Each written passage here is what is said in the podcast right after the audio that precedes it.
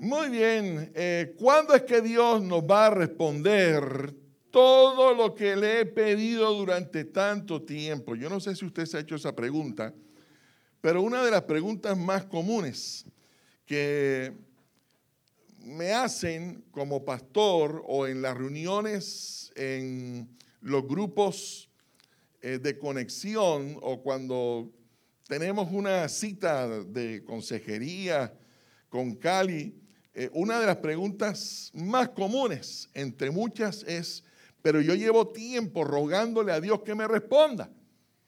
Y no he podido como entender los tiempos de Dios. ¿Cuándo es que al fin, que finalmente Dios me va a responder? Me dicen, pastor, yo ayuno, yo oro, yo vigilo, yo reprendo, yo entrego el diezmo, yo canto, yo bailo, yo voy, yo grito y parece que Dios hubiera olvidado de mí. ¿A alguno le ha pasado eso?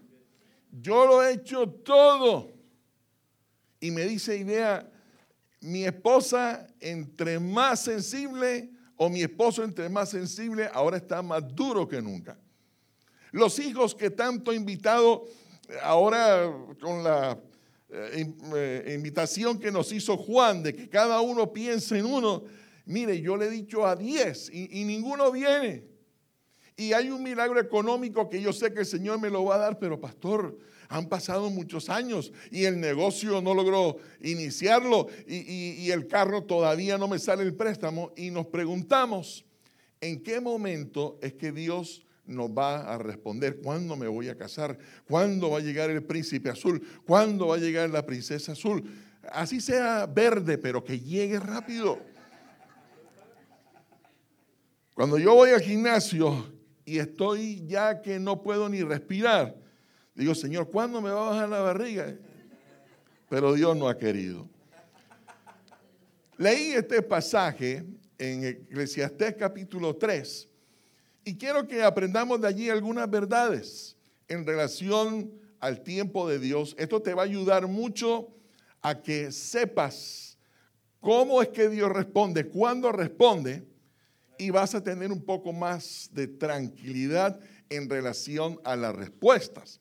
Porque lamentablemente mucha gente, mucha gente le pide a Dios algo y si no llega en el tiempo que uno quiere, entonces no vuelve más a la iglesia. Y se enojan con Dios y le dicen, ah Dios, como tú no me quisiste responder, ahora yo te voy a castigar y no vuelvo más nunca. Te dice, no, el pastor es un mentiroso o el predicador es un mentiroso porque ese día dijo, aquí hay sanidad y hay libertad y el Señor está respondiendo y el Señor te dice que sigue creyendo y resulta que no. Nos enojamos y decimos, eso es pura mentira, lo mejor es no volver. Ahora, quiero que lean algunas partes de Eclesiastés capítulo 3, va a estar allí en la pantalla. De la nueva versión internacional no, los no coloqué todos los versos, pero si leyéramos cada verso, tuviéramos tema para los próximos seis meses en relación a los tiempos de Dios. Pero mire, dice Eclesiastés 3.1, todo tiene su momento oportuno. Hay un tiempo para todo lo que se hace bajo el cielo. Ahora, yo le voy a responder de una vez. ¿Cuándo es que Dios nos va a responder nuestras peticiones? La respuesta es una sola. Ya, se lo doy para que cuando vaya a orar salga rápido, si tiene afán. Pero Dios nos va a responder cuando estemos preparados para recibir su respuesta. E, esa es la respuesta. Dios nos va a responder a nuestras peticiones cuando yo esté preparado para recibir su respuesta. Por eso quiero aclararle o recordarle estas verdades para que usted pueda entender ese fundamento en la vida de la fe. Dios me responde a mí cuando yo esté listo para recibir su respuesta. Dios responde, Dios me dará lo que yo necesito cuando yo tenga mis manos listas para recibirla. Si no, no me lo dará por más que yo quiera empujar la pared. ¿Le ha pasado eso? Usted empuja y empuja y empuja y por ningún lado Dios te abre la puerta. ¿Por qué razón? Porque no estás listo para recibir su respuesta. Ahora, del verso 2 al verso 8, comienza a decir, todo tiene su tiempo, todo tiene su hora. Hay tiempo para nacer, hay tiempo para morir, hay tiempo para alegrarse, hay tiempo para entristecerse, hay tiempo para sembrar, hay tiempo para recoger, hay tiempo para plantar. Y habla de todo lo que tiene que ver con los ciclos y con los tiempos que existen debajo del sol. Pero en el verso 9 dice, ¿Qué provecho saca quien trabaja de tanto afanarse? Mejor dicho, usted ha sacado provecho viviendo afanado. Hay una pregunta que cuando hablamos temas de familia y especialmente temas de pareja, que yo he preguntado, ¿cuántos papás o cuántos esposos le han sacado provecho al gritarle a la esposa? o al esposo o al responderle a la mamá. Cuando yo le digo, mira, tú eres un carequeso que no sirve para nada. No, no, un grito es prestarle nuestra boca a Satanás. No funciona gritarle y sacar toda la basura que yo tengo en mi corazón, que me la ha causado otro, para eh, arreglar cuentas con mis hijos. Igual ocurre en el caso del afán. Yo quiero que alguien en la historia de mi vida durante mis 50 años, que me diga cuándo sacaste provecho por haberte afanado tanto. Ahora déjeme, yo le aclaro una cosa. Diligencia, ser diligente es una cosa. Pero estar afanado es otra. Y la Biblia dice que el que es diligente prospera. Pero el que vive afanado por alcanzar cosas nunca le sacará provecho. Vamos al verso 11. Dios hizo todo hermoso para que se cumpla cuando? En el tiempo oportuno. Dios hizo todo perfecto, hermoso. Usted se deleitará cuando las cosas se cumplan en el tiempo de Dios. Verso 12. Dice Salomón, yo sé que nada hay mejor para el hombre que alegrarse y hacer el bien mientras viva. Y sé también que es un don de Dios, un regalo de Dios, que el hombre coma o beba y disfrute de qué? De todos sus afanes. E, eso es muy parecido a lo que dice el Salmo 23. Dice la versión Reina Valera, aderezas mesa en presencia de mis angustiadores. La nueva versión dice, preparas un banquete en medio de la adversidad o de mis adversarios. Y lo que eso quiere decir es que Dios espera que yo sea feliz, aunque tenga razón para afanarme.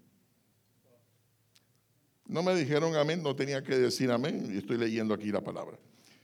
Verso 14. Sé además que todo lo que Dios ha hecho permanece para siempre, que no hay nada que añadirle ni quitarle. Y note esta última frasecita. Tal vez es el corazón de todo lo que quiero compartirles en esta hora.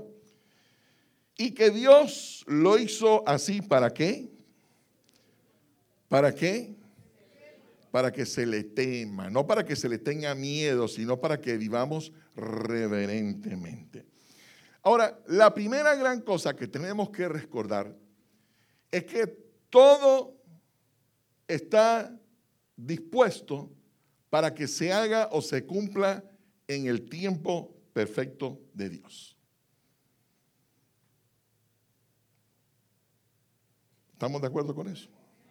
Usted puede sembrar hoy una semilla de aguacate y decir, pero yo tengo fe y mañana habrá aguacate en mi casa.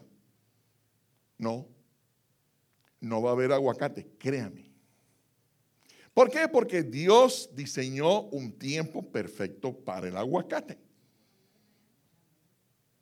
Usted dice, no, yo quiero estar embarazada mañana y tener un hijo mañana y llama al esposo, amor, venga, te estoy esperando aquí con un postrecito. Y el esposo llega, créame, al otro día, por más que usted quiera, no es el tiempo diseñado para que usted vea luz. Todo lo que Dios diseñó para que ocurra de manera hermosa y perfecta, tiene un tiempo debajo del sol. Dígame amén a eso. Ahora usted dirá, no, pastor, pues yo sé que todo tiene su tiempo, pero usted sabe, uno se preocupa, uno se afana y yo mejor lo voy a hacer a mi manera.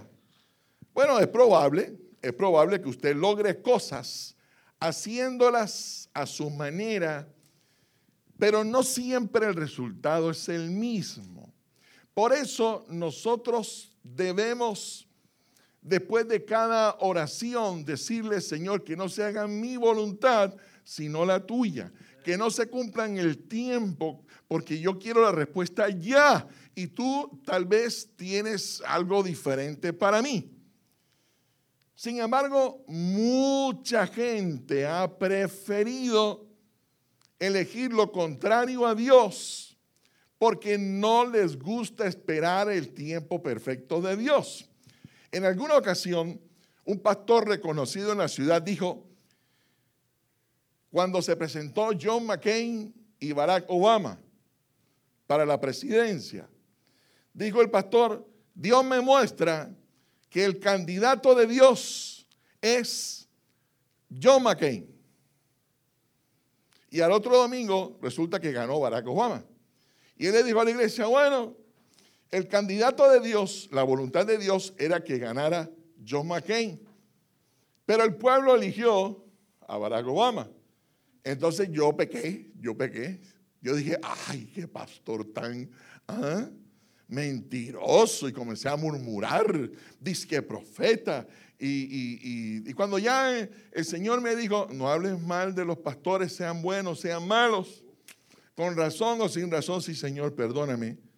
Resulta que me puse a pensar en lo que dijo y saben, tiene sentido.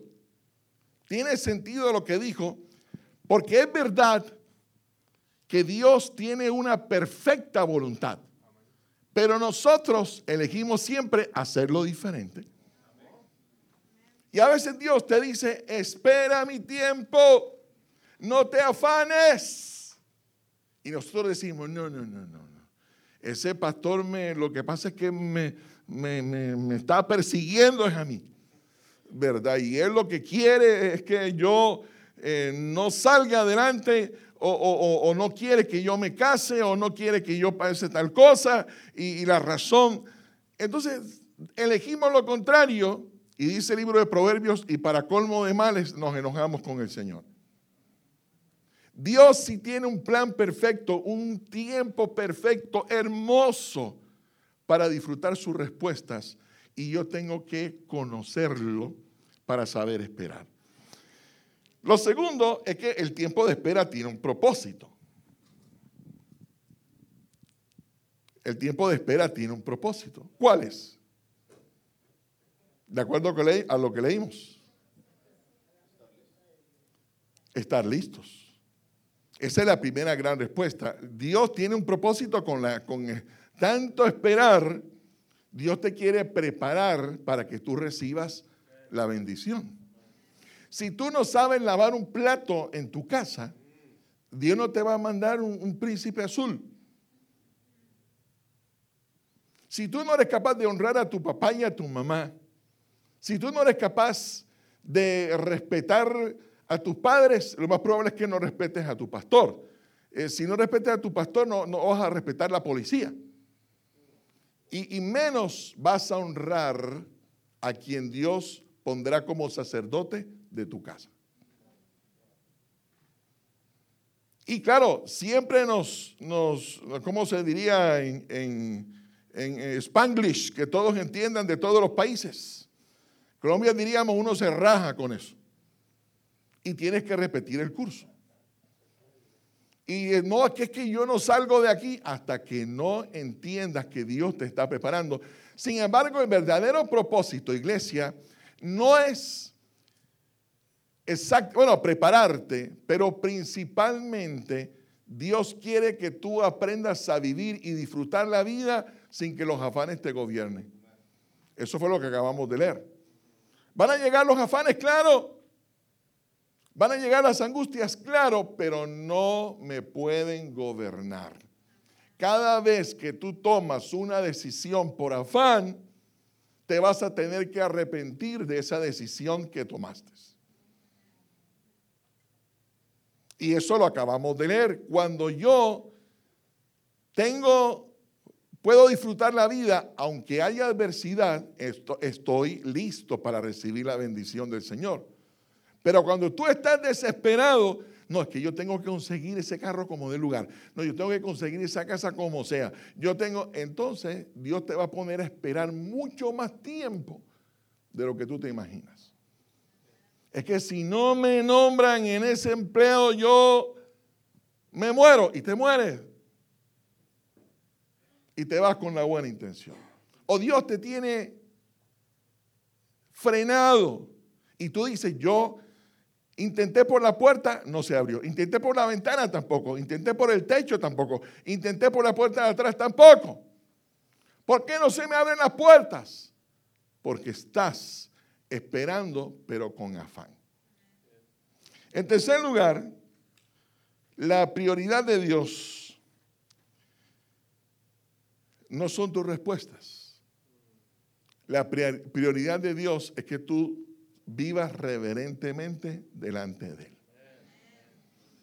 El Salmo 127, no, no lo tengo aquí, pero se lo voy a recordar. Dice, si el Señor no edifica la casa, en vano trabajan los edificadores. Si el Señor no, no, es lo más importante en tu vida, vano es todo lo que tú hagas. Y en el verso 2 dice, vano es afanarse por madrugar a conseguir dinero. Y vano es acostarse tarde, afanado, consiguiendo dinero. En cambio, a los hijos de Dios, a los que confían en Él, el Señor le dará descanso y provisión. Si van a aplaudir al Señor, háganlo con alegría. La prioridad de Dios no es que tú te hagas millonario, es que tú vivas con temor, con reverencia. Mire, en Hechos 1 también me estoy acordando, dice que los discípulos, cuando el Señor resucitó, le dijeron, ah, ahora tú restaurarás el reino de Israel y la gente volverá a vernos como una gran nación. Y el Señor dijo, eso a ustedes no les importa. Preocúpense por ser llenos del Espíritu Santo. Denle la prioridad al Señor y Él se encargará del resto. Te dirá, no, es que yo no puedo vivir si el Señor no me da a mí ese avión. Dale prioridad a buscar al Señor. Mire, el secreto está en saber esperar el tiempo. En no vivir, en, tener esperanza, pero no con afán. Si recuerdan Salmo 41, dijo David, pacientemente esperé a Jehová. No esperé con afán, sino con paciencia. Y él se inclinó a mí y me libró del lodo cenagoso. Hebreos 6:15 dice que Abraham después de viejo, con esposa estéril, después de tantos años, esperó con paciencia y entonces alcanzó la promesa. Porque supieron esperar con paciencia, no con afán. Mire, por último, cuando tú te enfocas en Dios, cuando tú dices mi prioridad es acercarme al Señor, entonces la respuesta de Dios te va a llegar cuando menos lo esperas. ¿Les ha pasado eso? Que usted dice, bueno, eh, eh, para la muestra un botón, esto que nos está ocurriendo. Nosotros tocamos todas las puertas que ustedes nos imaginaron y no se abrió ninguna. Y con el tiempo comenzaron a aparecer propuestas y propuestas y algunos de ustedes nos acompañaron a conocer los lugares y las organizaciones. Y resulta que cuando menos lo esperaba, llegó el combo completito. En una solo nos hablaban de darnos eh, ayuda moral. En otra, bueno, de pronto un apoyo. Pero no había nada concreto, nada claro. Y saben, cuando menos lo esperábamos, ahora resulta que el viernes que estuvimos allá, yo decía, pero Dios mío, yo, no puedo creer que tú hayas creído que yo voy a estar en ese lugar predicando ante tanta gente tan rápido. Es más, ni, me lo creo. Es más, comí tanto eh, cerdos que sirvieron ahí que ni les cuento cómo he pasado estos tres días. Tenía a Juan con la oración que estaba haciendo ahora. Con mi casa llena de alcacelser y bicarbonato y limón.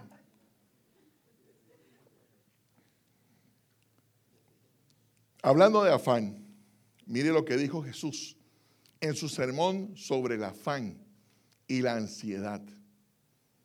Cuando tú te enfocas en Dios, cuando tu determinación es primero Dios y lo más importante para Dios, a la manera de Dios, tú vas a caminar por encima de la impaciencia. Yo le dije a mis hijos, si comenzamos en octubre, está bien. Si comenzamos en julio, también. Y si no comenzamos, está bien. En el tiempo de Dios. Es lo mejor. El afán en Mateo capítulo 6 y la ansiedad y eso de que tiene que ser ya, porque es una característica de quien no tiene a Cristo en el corazón. Por eso Jesús dijo al final de su sermón sobre la ansiedad, más bien, o lo mejor, o es mejor que busquen primeramente qué cosa. Y todas estas cosas, hablando de dinero, hablando de trabajo, hablando de ropa, hablando de, pero y los zapatos, es que me tengo que, si mi celular no es de, del último, no, no. ¿Cuál es el problema? No, es que si yo no uso calzoncillo, yo que ¿Cuántas veces me he parado aquí con los calzoncillos rotos, las medias rotas y nadie se ha dado cuenta? Mis mejores sermones han sido ese día. Por tanto, no se angustien pensando en el mañana, el cual ya tendrá su propio afán. Está uno desesperado, pero ¿y mañana a cuál playa voy? Por tumpitos.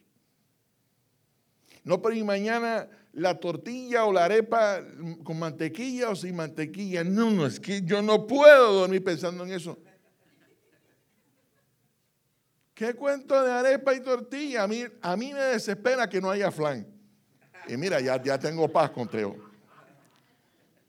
Cada día tiene sus propios problemas. Y la oración con la que quiero terminar es justamente para que hagamos ese cambio. Si el afán domina mi vida, dijo el Señor Jesús, que es una característica de quien no lo tiene a Él. Ahora, tú dirás, no, es que yo realmente amo al Señor. Yo realmente quiero darle mi vida al Señor. Entonces debes entender que Dios te está enseñando a ser paciente. ¿Qué tienes que hacer? Primero, descansa en Dios, confía en Dios. ¿Cómo? Siéntate, ahora que salgamos de aquí, allá no vamos a tener el problema con el tiempo. Pero si quieres por un minuto, dile, Señor, te voy a decir algo. Estoy desesperado que me comería dos almuerzos hoy. Cuando yo comienzo a sacar de mi corazón lo que me desespera y lo entrego en manos de Dios, entonces el Espíritu Santo entrará hasta donde yo se lo permita. Eso es ser lleno del Espíritu Santo. Eso es dejar que Él me gobierne. Él no va a tomar algo de mí que yo no le entregue. Si yo le digo, Señor, estoy desesperado por casarme, pero que no se haga mi voluntad, sino la tuya. Yo hice esa oración. Yo estaba que me casaba o no sabía qué iba a pasar. Y le dije, Señor, renuncio a casarme con una mujer que no sea tu voluntad. Así tenga que esperar hasta los 40. Pero reprendo esas palabras en el nombre de Jesús porque yo me quiero casar ya. Tener hijos rápidos. Y mire, el Señor fue tan bueno que me mantuvo bello, pero me ensegueció. Hasta que conocí a esta maravillosa esposa que tengo hoy día. No, nadie se hubiera podido casar conmigo, ni yo con otra mujer que no fuera mi esposa. Corrimos, no, vamos a tener hijos ya. Y el Señor dijo, no, no, no.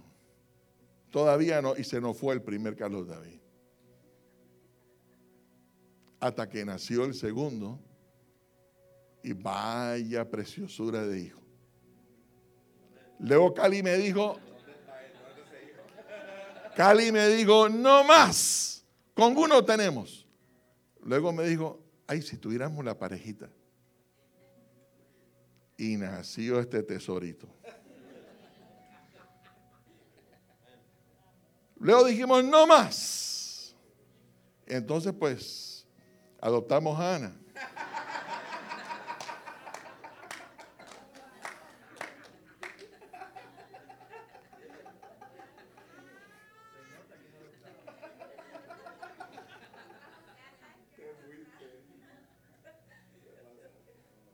Pero me amó tanto que luego me regaló a Camilo, a Caliche, Madiel y todos ustedes que hemos aceptado como hijos y que hemos adoptado con todo el corazón.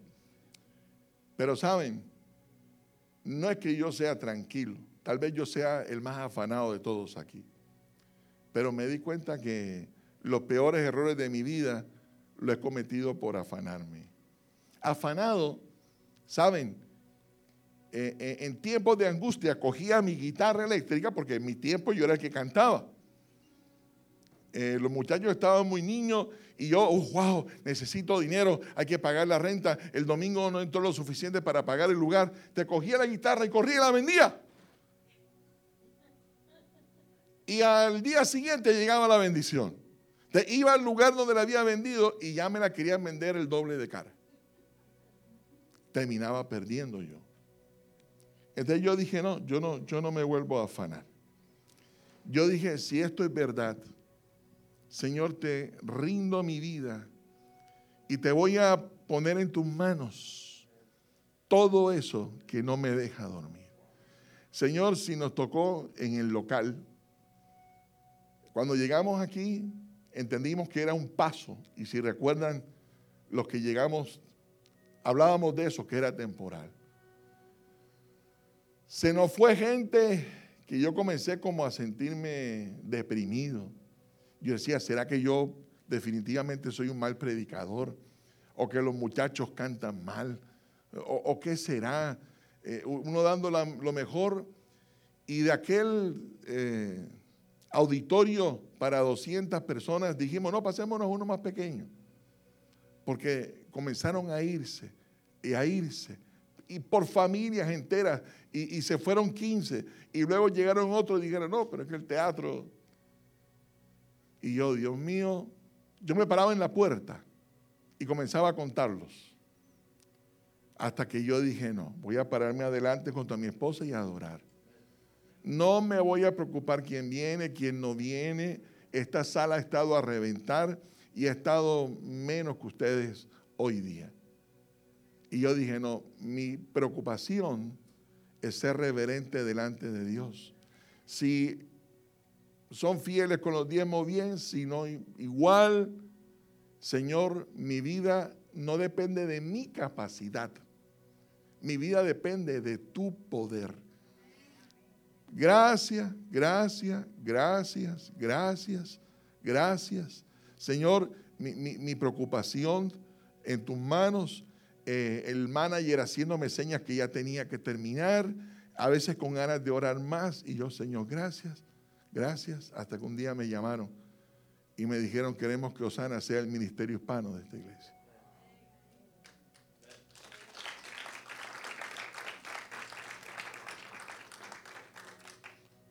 Todo tiene un tiempo perfecto debajo del sol. Y el tiempo más hermoso es cuando es el plan de Dios. Yo quiero invitarles a que por un minuto usted saque lo que más le desespera y tome la decisión de decir, Señor, yo voy a enfocarme en buscarte.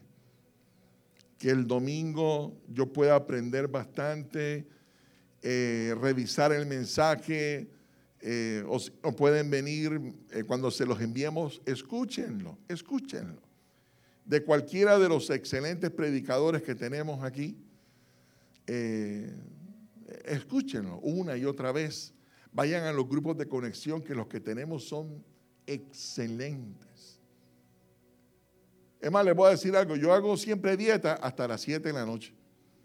Voy a los grupos, ahí me toca comenzar a reprender hasta las 10. Y a las 10 arranca mi dieta otra vez hasta el otro día. Vaya a los grupos. Vaya a los grupos. Gracias por hacer parte de la historia de Osana. Ahora, de un momento a otro, vamos a hacer un montón. ¿Qué tenemos que hacer nosotros? Seguir siendo lo que somos. Seguir siendo lo que somos. Una iglesia sin afán. Si no pasa nada, seguimos aquí con este frío. Pero van a pasar muchas cosas cuando caminemos sin afán en el nombre de Cristo Jesús.